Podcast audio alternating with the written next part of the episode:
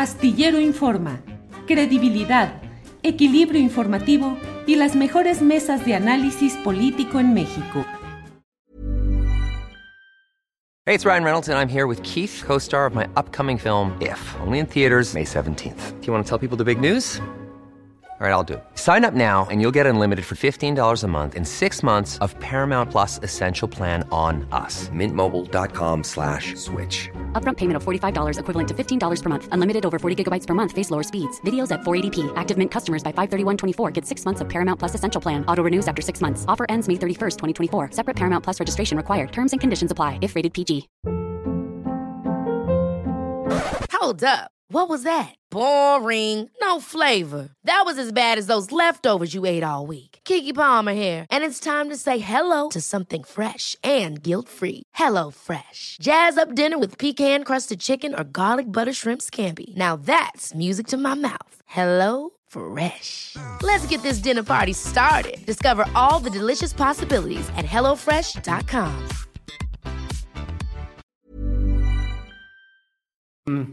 Ricardo Ravelo eh, dice, hoy ha publicado en la sección en español de opinión del Washington Post, ha publicado Osvaldo Zavala, nuestro compañero y amigo, eh, una, un artículo en el cual, eh, según el resumen que pone en un tuit, dice, asumir que hay narcoviolencia en el fútbol no solo no contribuye a esclarecer lo ocurrido, exculpa la corrupción endémica de altos funcionarios, corporaciones de seguridad privada y poderosos que controlan equipos, estadios y ligas. ¿Qué opinas, Ricardo, sobre lo que pasó en ese estadio, el manejo mediático, las sanciones y la presencia de grupos o intereses o dinero del crimen organizado en la estructura del fútbol comercial profesional? Ricardo.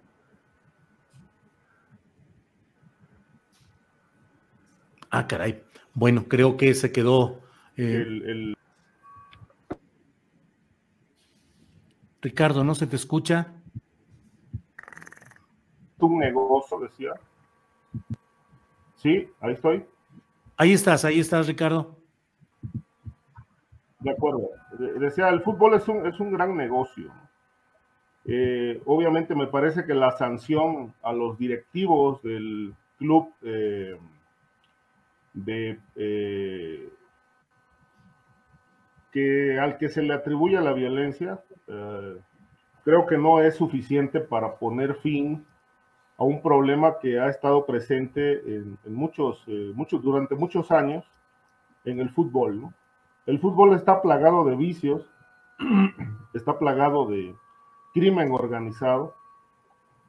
Se sabe que desde hace mucho tiempo hay, hay temas de lavado de dinero que no se han investigado. Ahí está el caso de la cooperativa Cruz Azul, el que fue señalado el anterior presidente de la cooperativa, Billy Álvarez, de, precisamente de lavar dinero, de hacer importantes negocios con negociando eh, eh, resultados. Digo, ahí están ocho finales perdidas del equipo Cruz Azul que no se explican de manera deportiva, ¿no? Este, teniendo ya marcadores eh, eh, abultados eh, como ventaja y de pronto son alcanzados y pierden las finales. Esto ahora se sabe que era un gran negocio de los Álvarez.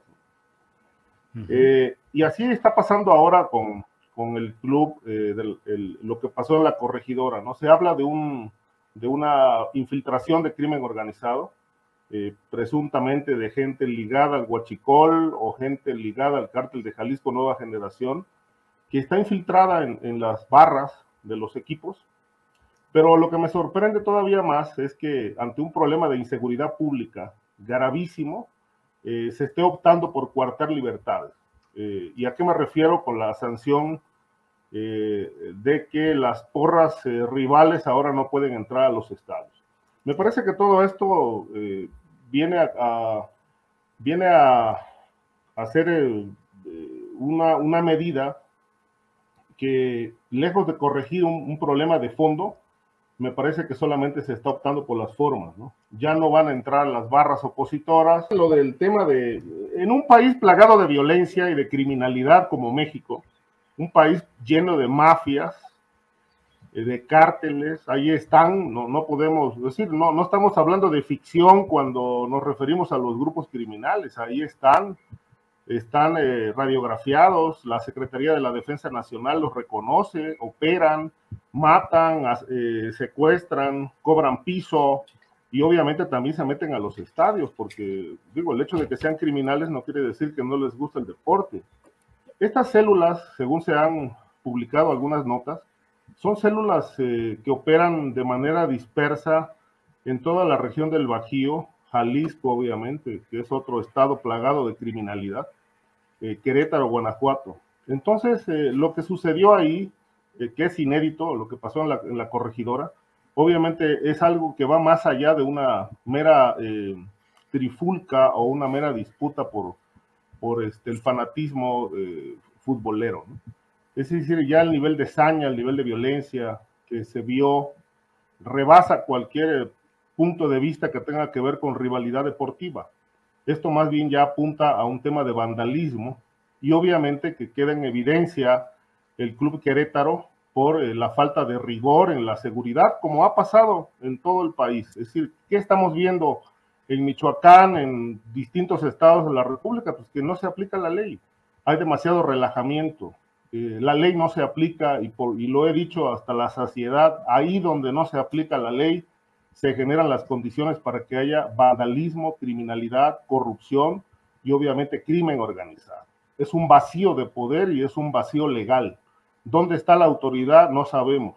¿Dónde está la autoridad? Lo que sí sorprende y mucho es que las medidas que están tomando atenten contra las libertades es decir, las decisiones que se toman, en lugar de, que sean de fondo, de ir sobre los grupos criminales, se están coartando libertades. Ya no pueden ir las barras opositoras a los estadios, es la decisión que tomó Miquel Arriola. Me parece que, bueno, si la tendencia va a ser coartar la libertad de la gente, pues vamos camino hacia lo que está pasando en China, ¿no? Si te pasas un alto, pues te toman una fotografía y saben quién eres, y si te vuelves a, vuelves a incurrir en otra falla, pues pueden llegar las sanciones hasta eh, cancelarte el pasaporte y no poder salir del país. Eso, eso me parece una, una cuestión extrema. ¿Por qué no se atiende el tema de la seguridad pública en el país? Ahí está una Guardia Nacional, ahí está el ejército, eh, en los puertos, aeropuertos, ¿por qué no se atiende el problema de la seguridad pública?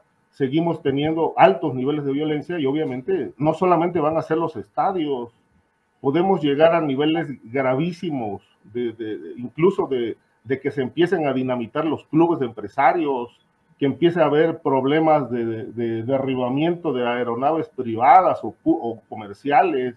Podemos llegar, o sea, esto puede escalar altísimo si realmente, si el gobierno no asume una, una, una postura verdaderamente clara y abierta frente al problema.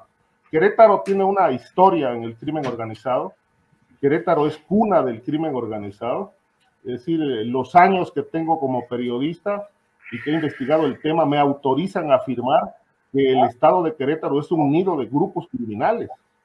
En este libro que tengo aquí, que se llama A la historia secreta del narco desde Nabolato Vengo, este autor, José Alfredo Andrade Bojorge, que fue abogado de Amado Carrillo, él dice, eh, y, hay una, una declaración ahí que añade en los anexos, que el estadio de la corregidora lo pagó el cártel de Juárez.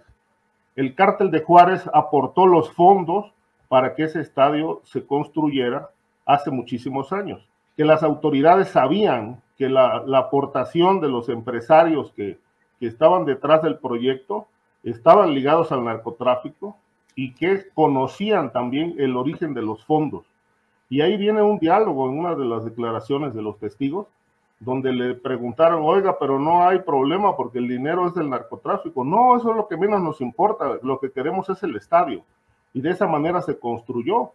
Eh, de tal manera que hay un origen criminal en el estadio la corregidora, aparte de lo que se ha venido enquistando en el territorio, ¿no? que es eh, verdaderamente terrible eh, que, el estado de Querétaro sea nido de grupos criminales, ahí vivió el Azul, ahí vivió el Mayo, ahí estuvo escondido el Chapo Guzmán, ahí, ahí operan grupos criminales, lavado de dinero, venta de droga, entre otras actividades delictivas.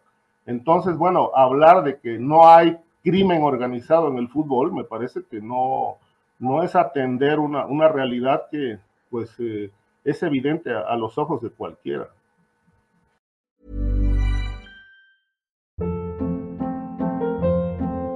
Hold up. What was that? Boring. No flavor. That was as bad as those leftovers you ate all week. Kiki Palmer here, and it's time to say hello to something fresh and guilt-free. Hello Fresh. Jazz up dinner with pecan-crusted chicken or garlic butter shrimp scampi. Now that's music to my mouth. Hello Fresh. Let's get this dinner party started. Discover all the delicious possibilities at hellofresh.com.